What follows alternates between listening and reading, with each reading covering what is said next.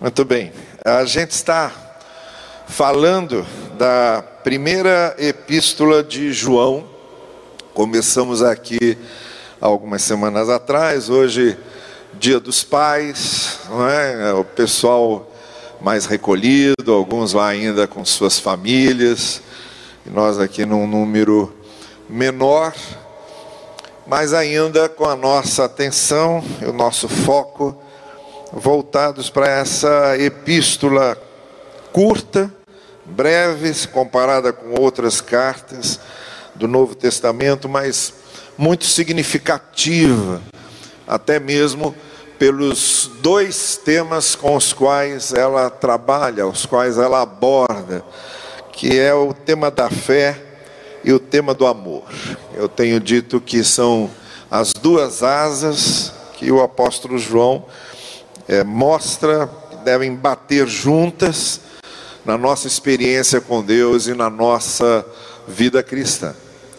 É, nós já caminhamos aqui até o versículo 14 do capítulo 2, estamos fazendo a leitura desse, dessa carta toda, até porque eu, eu é, tenho uma especial predileção por nós darmos atenção a livros inteiros, como estamos fazendo com essa carta, por exemplo. Porque, como eu já disse aqui numa outra noite, é, a gente às vezes ouve palavras de Deus esparsas, mas a, a, integridade da mensagem do Evangelho a gente só consegue compreender na palavra de Deus como um todo. Então é, é sempre bom a gente pegar um livro na sua inteireza e, e temos essa facilidade de fazer isso com essa carta de João. Nós vamos então ler agora do verso 15 ao verso 27. E essa, esse trecho nos diz o seguinte: Não amem o mundo, nem o que nele há. Se alguém amar o mundo, o amor do Pai não está nele. Pois tudo o que há no mundo, a cobiça da carne, a cobiça dos olhos, a ostentação dos bens, não provém do Pai, mas do mundo. O mundo e a sua cobiça passam, mas aquele que faz a vontade de Deus permanece para sempre. Filhinhos, esta é a última hora. E assim como vocês ouviram que o anticristo está vindo, já agora muitos anticristos têm surgido. Por isso sabemos que esta é a última hora. Eles saíram do nosso meio, mas na realidade não eram dos nossos, pois se fossem dos nossos, teriam permanecido conosco. O fato de terem saído mostra que nenhum deles era dos nossos. Mas vocês têm uma unção que procede do santo e todos vocês têm conhecimento. Não lhes escrevo porque não conhecem a verdade, mas porque vocês a conhecem. E porque nenhuma mentira procede da verdade. Quem é mentiroso senão aquele que nega que Jesus é o Cristo? Esse é o anticristo, aquele que nega o Pai e o Filho. Todo o que nega o Filho não tem também o Pai. Quem confessa publicamente o Filho tem também o Pai. Quanto a vocês, cuidem para que aquilo que ouviram desde o princípio permaneça em vocês se o que ouviram desde o princípio permanecer em vocês, vocês também permanecerão no Filho e no Pai. Esta é a promessa que ele nos fez, a vida eterna. Escrevo-lhes estas coisas a respeito daqueles que os querem enganar. Quanto a vocês, a unção que receberam dele permanece em vocês e não precisam que alguém os ensine mas como a unção dele recebida, que é verdadeira e não falsa, os ensina acerca de todas as coisas, permaneçam nele como ele os ensinou. Ora, há quatro termos aqui nesse trecho e também no seguinte, que o apóstolo João está nos entendendo a, a compreender melhor e a vermos melhor. E é isso que eu gostaria de fazer essa noite.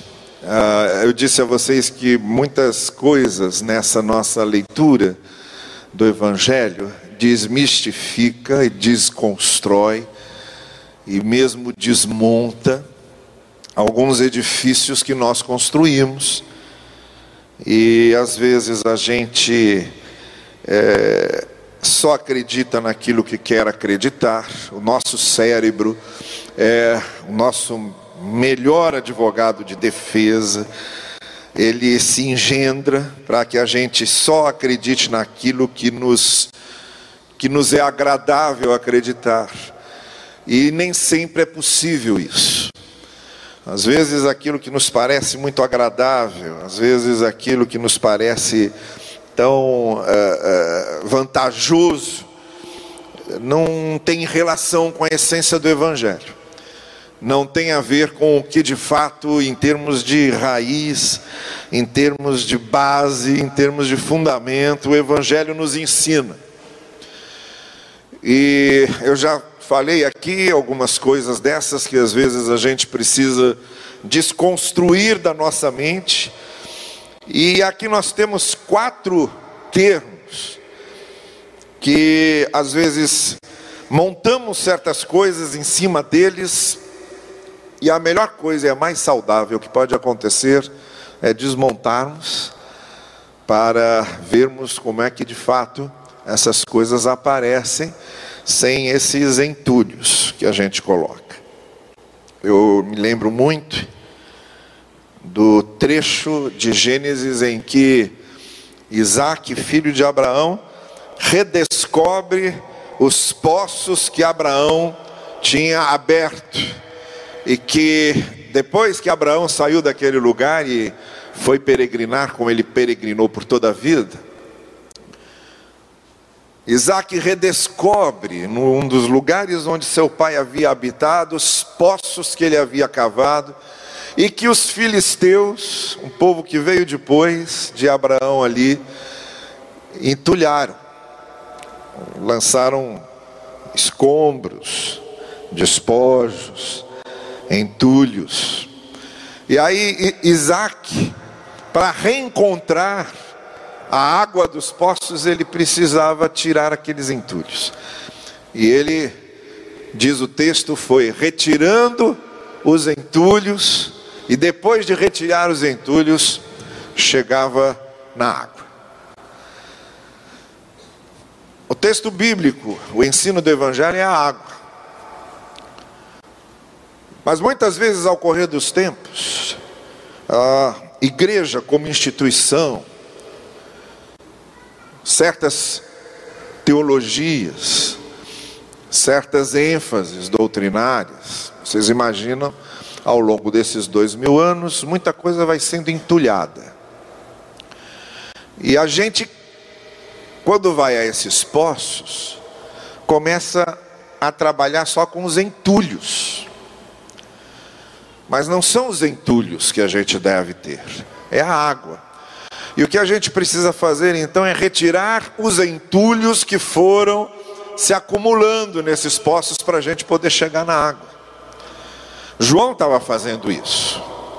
João, por exemplo, estava tirando os entulhos que os gnósticos já haviam deixado na cabeça de alguns cristãos, como a gente viu aqui algumas vezes já, alguns ensinamentos de um grupo de gnósticos, como eram chamados, ou de pregnósticos, em que algumas ênfases que se afastavam da essência do Evangelho acabaram se impregnando na mente daqueles cristãos.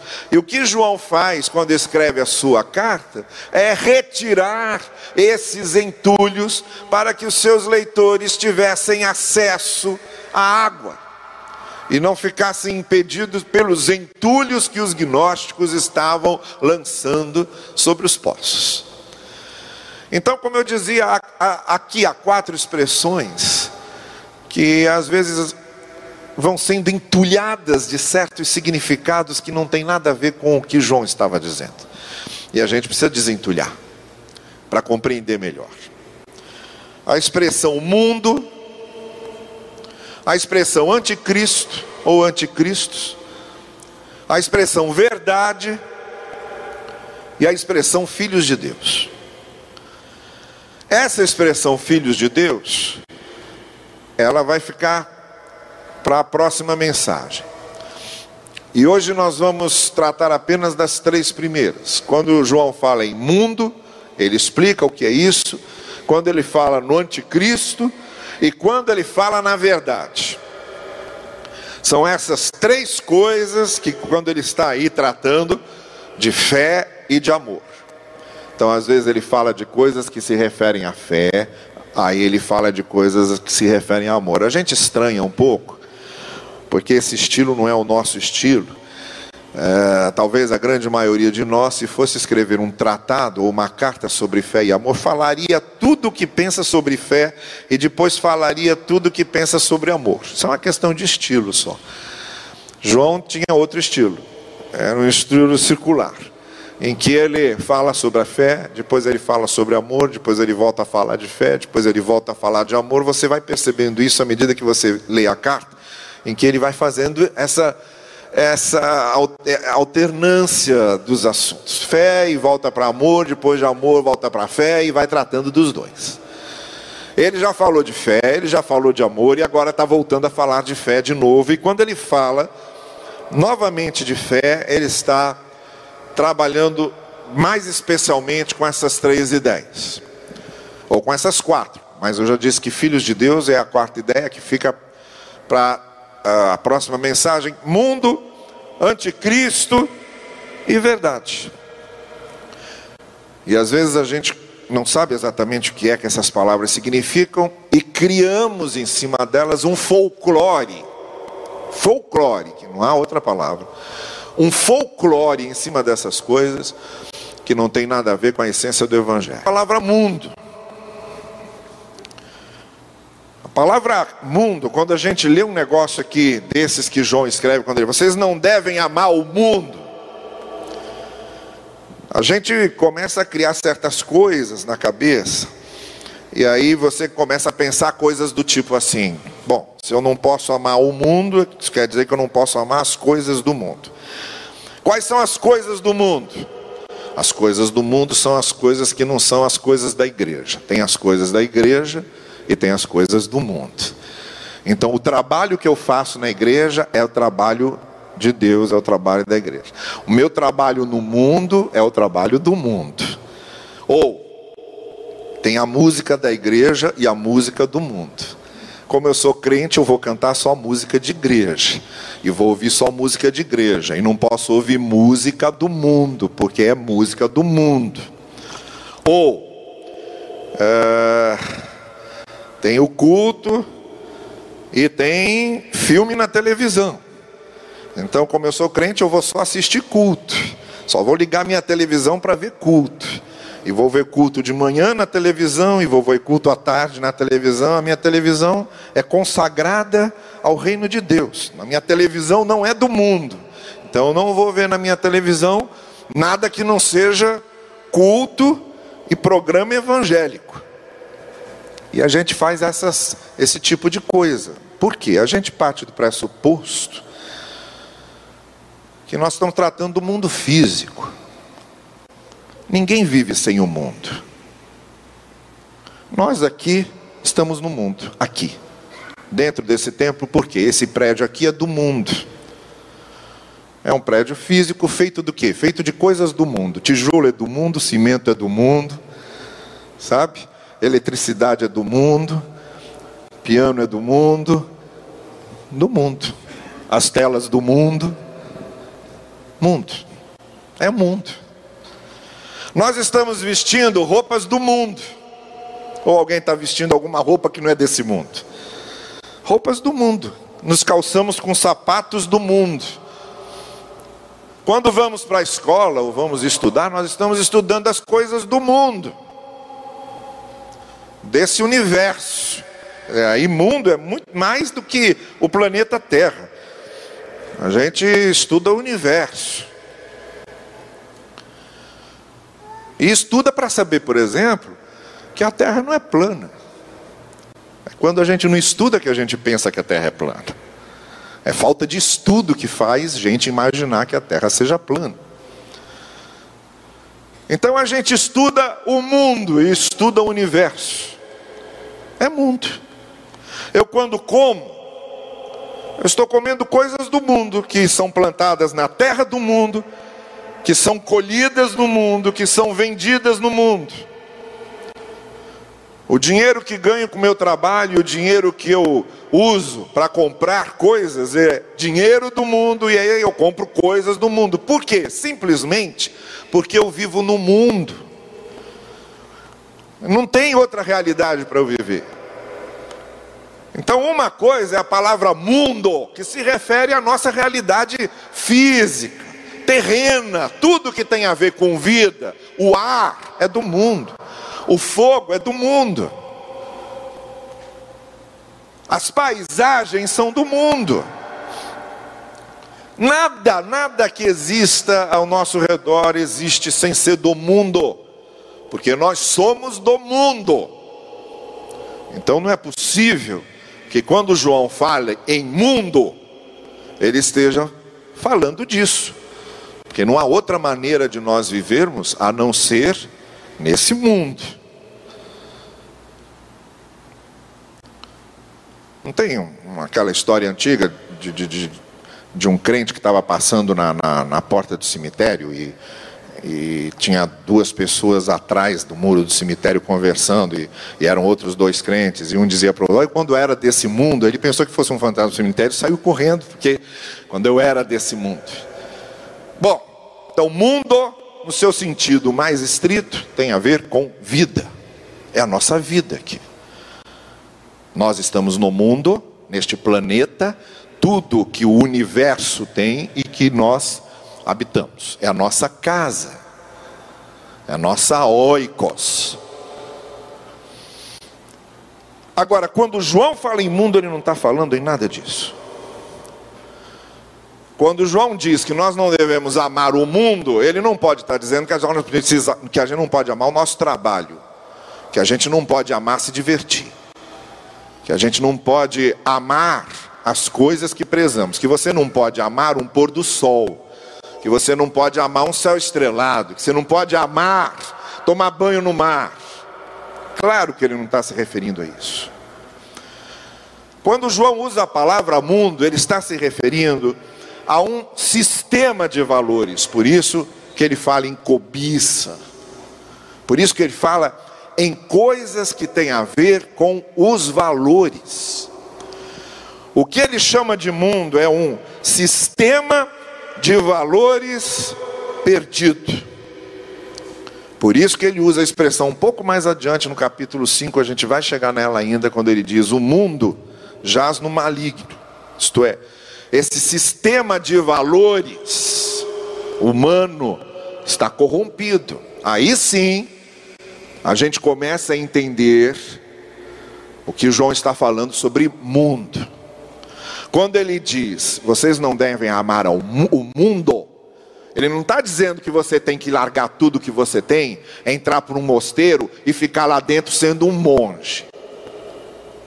O que ele está dizendo é que você tem que amar seu trabalho, trabalhar da melhor maneira possível, fazer o seu melhor, mas jamais se deixar contaminar pelo sistema de valores de um mundo caído, ou um sistema de valores caído.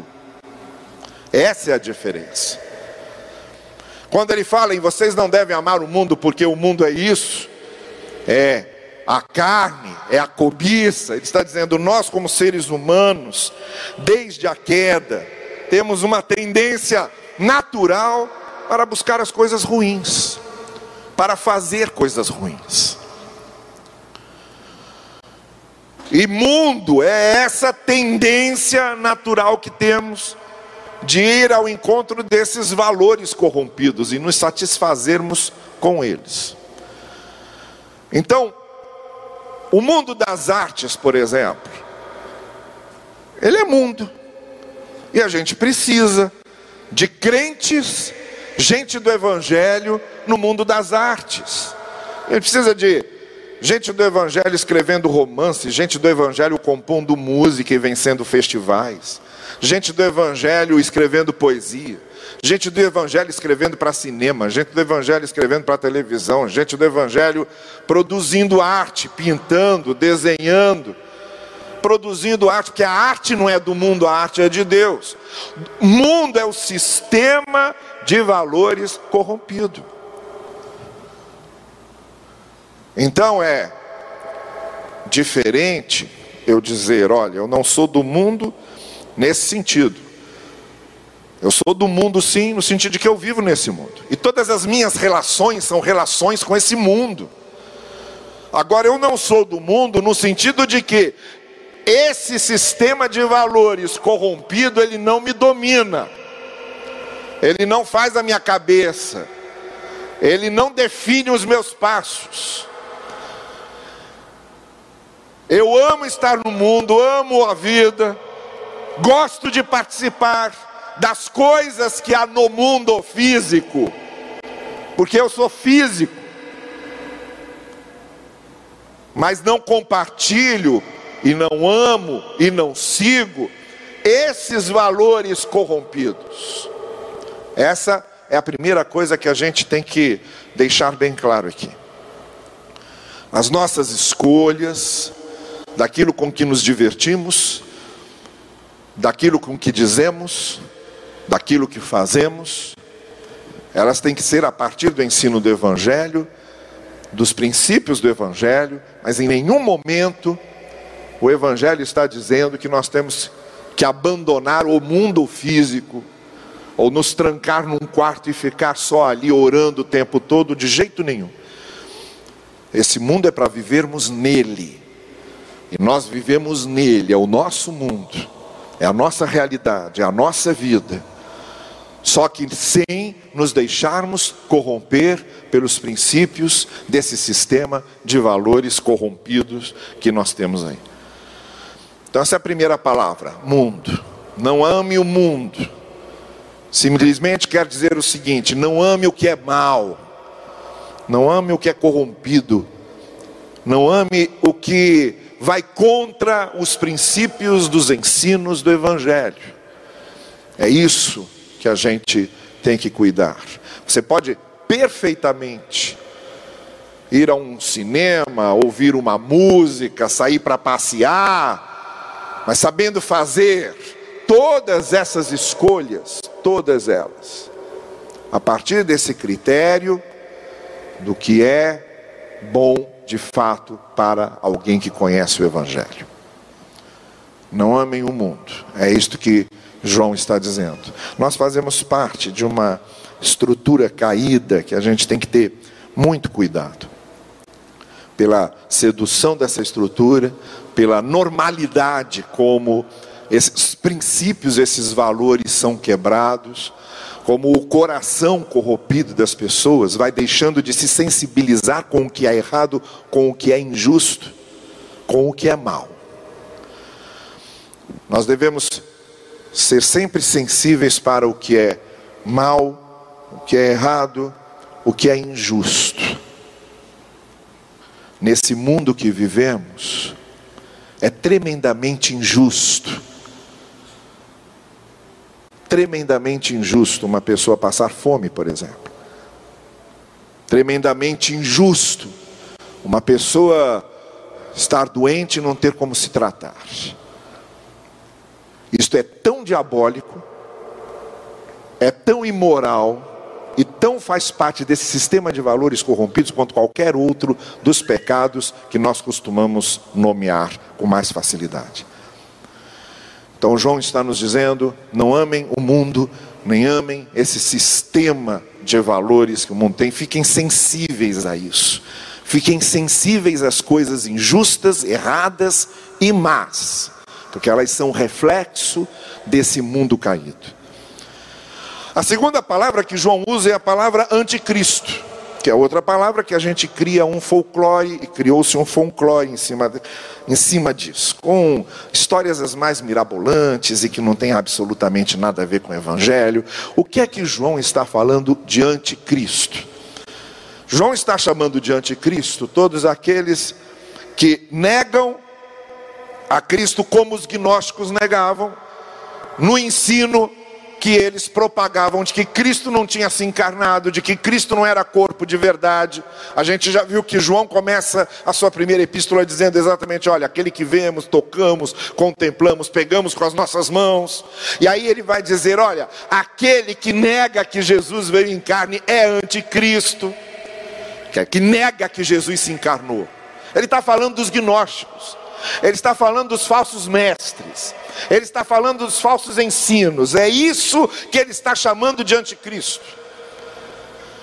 A figura de um anticristo que viria na última hora, é uma figura, inclusive, antiga, que os cristãos e até os judeus, antes mesmo da vinda de Cristo, já tinham essa noção de um final das coisas e de uma manifestação do mal no final das coisas. E havia essa figura.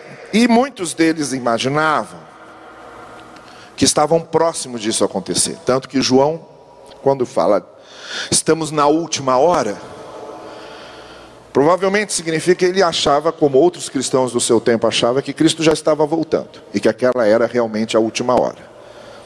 Muitos acreditavam que Cristo estava voltando, inclusive largaram o seu trabalho e começaram a viver sem trabalhar. Tanto que isso levou Paulo a escrever aos Tessalonicenses, explicando como é que ia ser a vida de Cristo, e principalmente dizendo o seguinte: olha, a vinda dele não pode ser marcada, ele vai vir como um ladrão chega de noite. E ele diz: aquele que não trabalha também não coma. Parem com essa bobagem, voltem a trabalhar, levem suas vidas normalmente, porque essa coisa não pode ser marcada desse jeito. Então, João, como outros cristãos da sua época, provavelmente estava acreditando que a volta de Cristo estava muito próxima. E não estava.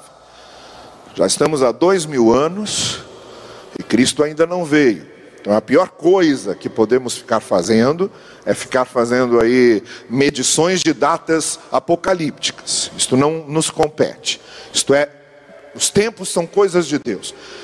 O que João provavelmente também está falando é de uma última hora escatológica, sem data certa, está, vai chegar, é uma última hora que vai chegar. Bom, aí a gente entende sim, que uma última hora vai chegar. Mas agora, independente disso, o anticristo é o símbolo de tudo aquilo que vai contra o que Cristo ensinou. Mas tem um detalhe que a gente tem que lembrar também que é quando ele diz: saíram dos nossos. Ele estava falando dos falsos mestres. Aqueles que inicialmente estavam na igreja começaram a distorcer as doutrinas e os ensinos cristãos e começaram a ensinar outras coisas que não tinham nada a ver com o evangelho. Mas há uma particularidade na palavra anticristo que a gente deve lembrar. A palavra é grega e o prefixo é grego. O prefixo anti de anticristo, ele tanto significa contra Cristo, anticristo no, significa, no, no sentido de contra Cristo, como ele também significa no lugar de. Então, anticristo é uma palavra que tanto significa contra Cristo, como também significa no lugar de Cristo. O que nos dá a entender que todos aqueles que querem se colocar no lugar de Cristo são anticristos, inclusive os líderes religiosos. Líderes religiosos que querem se colocar no lugar de Cristo na vida das pessoas. E que, no tempo lá, eram os falsos mestres de João. E João estava alertando a eles: olha, eles vêm falando de Cristo, mas estão falando contra Cristo. Então, isso é um princípio básico. Nem tudo o que usa o nome do Evangelho é do Evangelho. Nem tudo o que usa o nome de Cristo é de Cristo. Muitas vezes o nome de Cristo pode ser usado com coisas contra Cristo. Querem estar no lugar de Cristo. Querem ser uma autoridade maior que Cristo. Querem ser adorados como Cristo. Querem ser obedecidos como Cristo. Querem ser vistos como Cristo. São anticristos. Então João está sendo muito cauteloso para dizer: olha, nem sempre o anticristo é aquele que vem falando contra. Às vezes é alguém que vem falando em nome, que possui um discurso doce, atrativo, sedutor, que parece que está dizendo várias verdades porque está usando o Evangelho, mas às vezes está usando o Evangelho justamente para enganar com mais facilidade. Então, esqueçamos todo o folclore que é feito em cima dessa figura do anticristo. Esse negócio de 666, ficar procurando na, nas pessoas a marca do 666, código de, de, de, de barra, e tem 666. Tem um pessoal tão maluco com isso, que nos Estados Unidos, lugares dominados por esses fundamentalistas mais neuróticos e, e fanáticos, a numeração das casas chega no 666, pula. Vem ali, 665, 667, pula. Para ninguém ficar morando no número 666, entende? Esse tipo de crendice, de superstição, 666 é simplesmente um número na numerologia simbólica judaica. Para os judeus, sete era o número da perfeição. Então, o número antes do sete era a imperfeição. E três vezes o número seis era o máximo da, da imperfeição. Então, era só isso que quer dizer. O anticristo é o máximo da imperfeição. Aqueles que são contra o evangelho estão no máximo da imperfeição. E os que falam o evangelho e querem estar no lugar de Cristo para enganar e manipular as pessoas, também estão nesse grau máximo da imperfeição. Então é necessário que nos cuidemos para não nos deixarmos enganar por esses que vêm falando em evangelho e que não tem nada a ver com o evangelho. Então temos mundo, temos anticristo ou anticristos, e por fim, a terceira palavra, que é a palavra verdade. E com esta palavra, eu quero encerrar a nossa reflexão desta noite. Esta é outra palavra que às vezes a gente entulha. E se cria um folclore em cima dela. O que é a verdade? O que é a verdade? Quem é que está com a verdade? Que grupo está com a verdade? Que religião está com a verdade? Que grupo de pensamento ou de filósofos está com a verdade? Que ensino teórico está com a verdade? O nosso conceito de verdade, muito especialmente nessa área da religião, é extremamente perigoso. Quando João fala em verdade, ele está vinculando a ideia de verdade à pessoa de Cristo. Quando ele fala de verdade, nesse trecho que lemos, nesta passagem que lemos, ele está vinculando a ideia de verdade à pessoa de Cristo. Está vinculando Cristo ao Pai. Está mostrando como Cristo revelou a Deus. Então, o que João está mostrando é que a base da verdade é o Senhor Jesus Cristo. A base da verdade é o Evangelho. Não é religião nenhuma. Não é uma instituição religiosa. As instituições, as instituições religiosas, as religiões, elas têm traços da verdade. Em algumas outras coisas, elas falham. Em algumas outras coisas, elas não interpretam corretamente.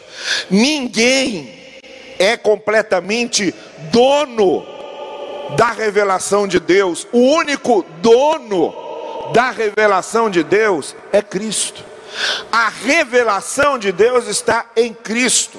Religião nenhuma, instituição religiosa nenhuma, igreja nenhuma é a expressão perfeita da verdade de Deus, porque a expressão perfeita da, da verdade de Deus é o Senhor Jesus, é nele que habita a revelação de Deus, o que Deus queria nos mostrar está em Cristo, o que Deus queria nos revelar está em Cristo.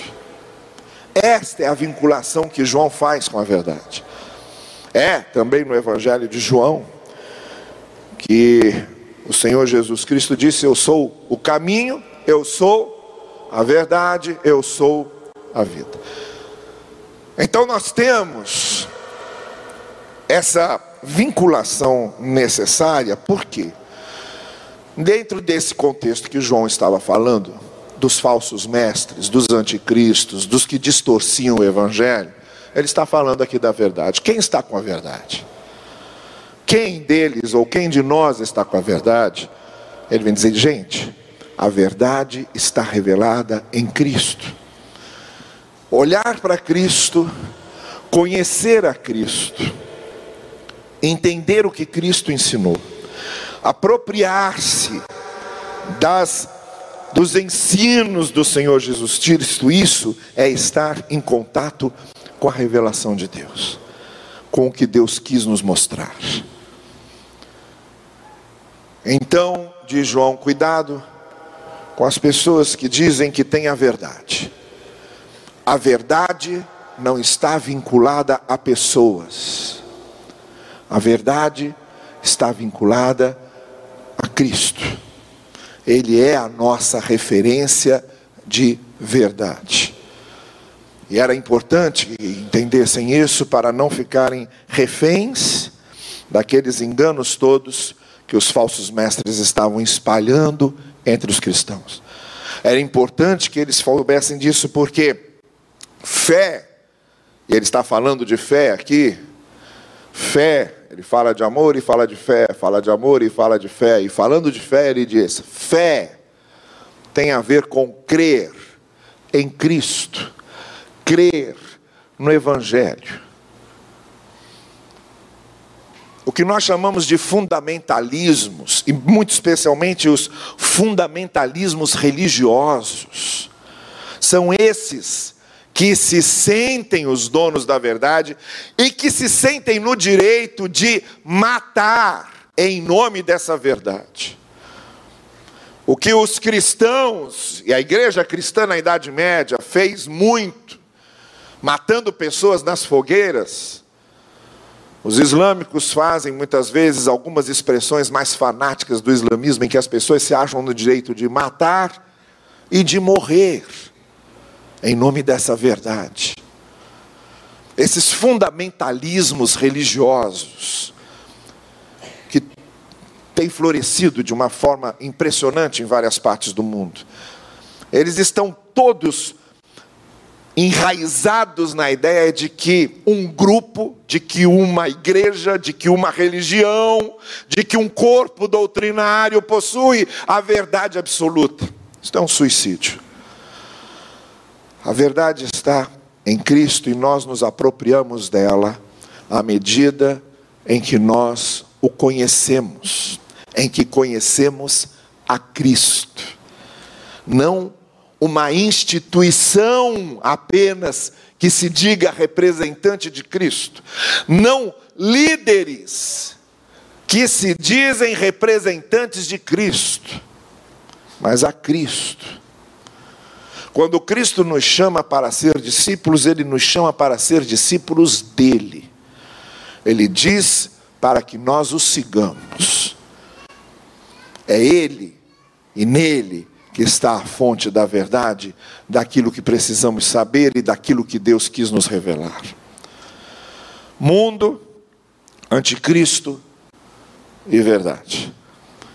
Foi necessário que João colocasse os pingos nos is. Foi preciso que João arrumasse a compreensão das pessoas sobre esses termos. E nós estamos também aproveitando o que João disse para aplicar em nossas vidas.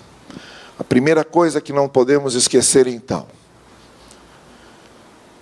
é que esse mundo corrompido, esse sistema de valores corrompido, é necessário que nós fiquemos sensíveis a isso.